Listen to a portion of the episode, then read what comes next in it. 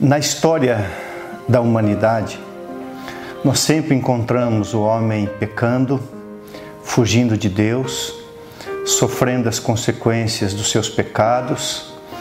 E as consequências dos pecados sempre vêm em forma de maldição.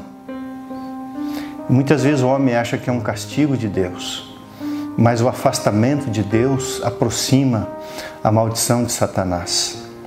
Interessante que Deus, ele sempre vai atrás do homem e Deus precisa de uma resposta.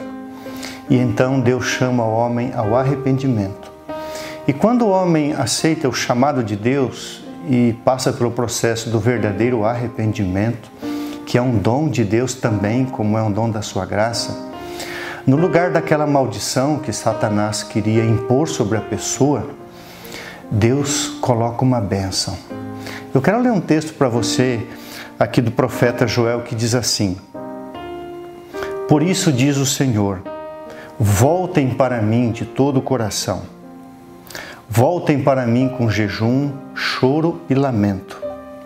Não rasguem as vossas roupas em sinal de tristeza. Rasguem o vosso coração. Voltem para o Senhor, porque Deus é extremamente misericordioso e compassivo Deus é muito lento para se irar e cheio de amor, e está sempre pronto a voltar atrás e jamais a castigar. Quem sabe Deus não mude de ideia e, em lugar da maldição proposta por Satanás, Deus enviará uma bênção? O que esse texto quer dizer é o seguinte: quando você e eu nos afastamos de Deus, o diabo se aproxima. E ele se aproxima para matar, roubar, destruir, ou seja, amaldiçoar. O que Deus faz? Deus envia o Espírito Santo e Deus chama o homem ao arrependimento, dizendo: Filho, volte atrás, escolha a vida, escolha a bênção.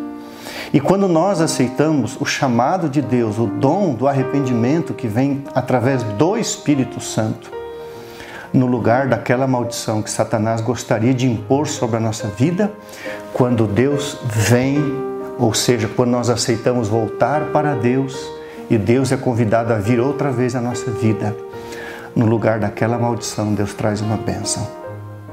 Como Deus é bom, como a sua bondade é extrema, como Deus nos ama, como Deus cuida de nós. Sabe, o problema continua sendo o nosso coração. A gente não gosta de se humilhar perante Deus. A gente não gosta de ser humilde diante dos homens. A gente muitas vezes continua com o coração endurecido, arrogante, teimoso, achando que pode viver assim de qualquer maneira e nada vai acontecer de ruim. Mas não esqueça as palavras de Jesus: quem comigo não ajunta, espalha. Quem não é por mim, já é contra mim. Ou seja, ou você está com Deus ou não está com Deus. E você, e se você não estiver com Deus, você não está só. O inimigo vai se aproximar da tua porta e ele vem para amaldiçoar. Isso não é uma, uma ameaça de Deus. Isso é uma verdade bíblica. Jesus vem para perdoar, abençoar, salvar, resgatar. E Satanás vem para destruir. Que Deus abençoe você. Todos os dias somos alvo da misericórdia, da bondade, do amor de Deus. E cada vez que erramos, somos chamados ao arrependimento. Que Deus abençoe a sua vida, Deus abençoe a nossa vida.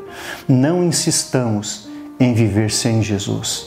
Não insistamos em deixar Deus de lado, porque sempre a maldição vai procurar se aproximar. Que Deus abençoe você e a sua casa com a bênção da presença e da mão abençoadora de Deus. Um grande abraço.